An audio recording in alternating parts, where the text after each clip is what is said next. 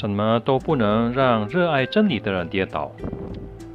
爱你法律的人保享安宁，什么都不能使他们失足。诗篇一百一十九篇一百六十五节。那今天很多人都说自己相信耶稣，却没有真的听从他的教导。一个社会学家曾经在他的著作里说：“如果今天有第二个耶稣出现，说的话跟第一个耶稣一模一样。”今天的人会像两千年前的人那样曲解他吗？答案是会。耶稣在地上时，很多人听过他的教导，见过他施行的奇迹，却还是不愿意相信他。为什么呢？上篇课文分析的过四个理由，本篇课文会谈谈另外四个。这样，我们也会看出为什么今天有些人排斥真基督徒，以及我们怎样做就不会因为任何事而跌倒。一，耶稣待人不偏心。耶稣在地上的时候，很愿意跟各种各样的人来往。他曾经跟富有的、有权势的人一起用餐，但他也花很多时间跟一些贫困的。受人压迫的人在一起。另外，有些人被大家视为罪人，耶稣却仁慈宽厚地对待他们。一些自以为意的人看见就很反感，只问耶稣的门徒说：“你们为什么跟受罪人和罪人一起吃喝呢？”耶稣回答说：“健康的人不需要医生，生病的人却需要。”我来不是要护照争议的人，而是要护照罪人悔改。圣经怎么说？在米赛亚出现之前，先知以赛亚早就预告世人不会接受他，说他被人轻视，遭人厌弃，人们都仿佛转脸不看他，他被人藐视。我们都不把他放在眼里。圣经说米沙亚会招人厌弃，所以一世纪的犹太人看见耶稣被人轻视，其实不该感到意外。今天也有同样的问题吗？是的，很多宗教领袖都希望有钱有势、有学历的人加入他们的教会。他们觉得，就算这些人的道德观和生活方式不符合圣经的标准，也没关系。另一方面，虽然耶和华的子民热心敬奉上帝，道德高尚，这些宗教领袖却看不起他们，因为他们在这些世界上没有身份地位。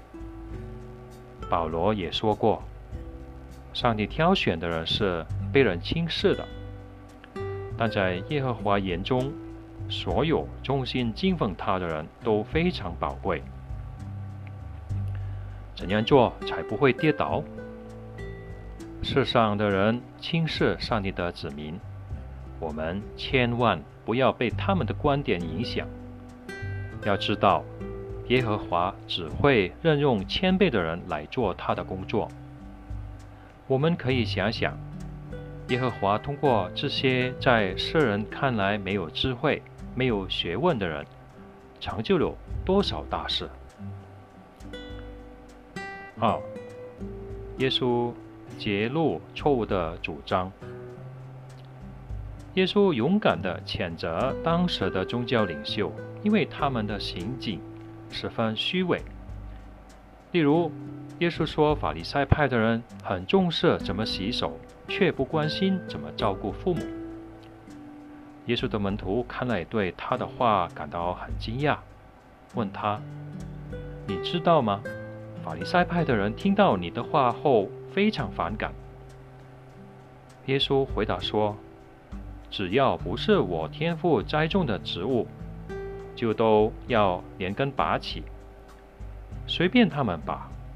他们是瞎眼的向导。”要是瞎子引导瞎子，两个人都会掉进坑里。虽然那些宗教领袖仇视耶稣，耶稣还是勇敢的说出真相。耶稣也揭发错误的宗教主张，他没有说所有宗教都受上帝认可，相反，他说通往灭亡的路是宽阔的，走在这条路上的人很多，而通往生命的路是狭小的，找到的人很少。耶稣说的很清楚，有一些人表面上很虔诚。但实际上却不是这样。他提醒门徒说：“你们要提防假先知，他们到你们这里来，外面配着羊皮，里面却很贪婪的狼。凭着他们的果实，你们就可以认出他们来。”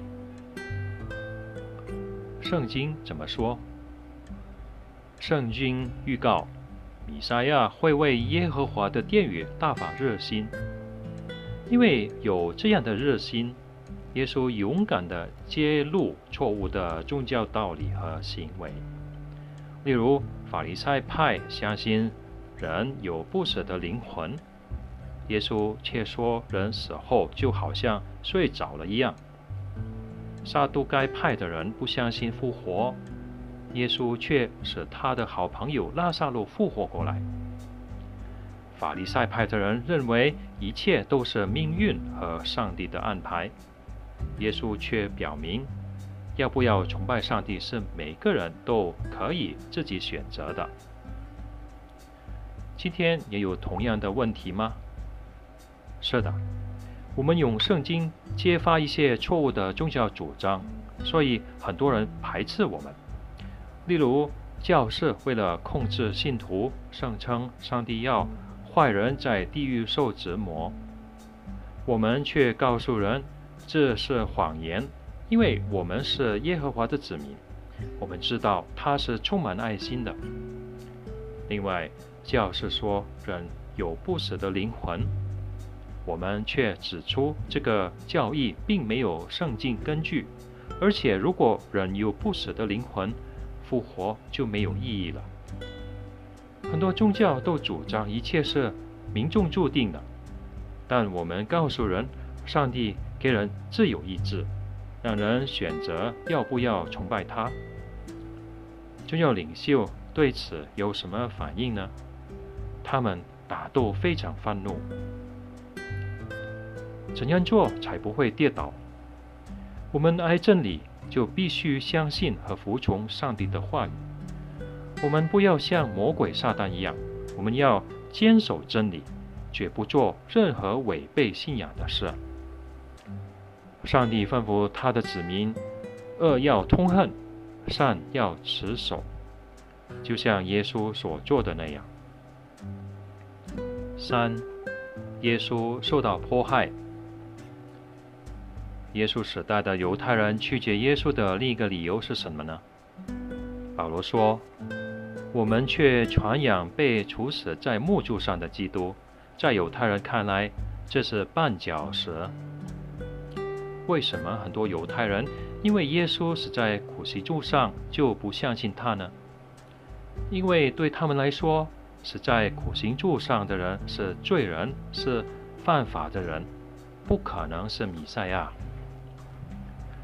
那些拒绝耶稣的犹太人不愿意相信耶稣是无辜的，是被人诬告和冤枉的。犹太最高法庭匆匆开庭审讯耶稣，而且完全没有遵照法律程序去做，简直就是前塔公正。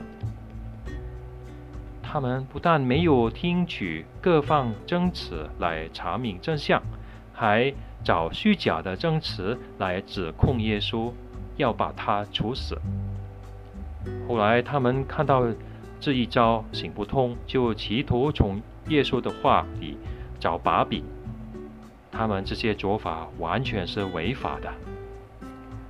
耶稣复活后，这些无法无天的审判官还用很多银子收买看守坟墓的士兵，要他们散布谣言，说。耶稣的尸体被门徒偷走了。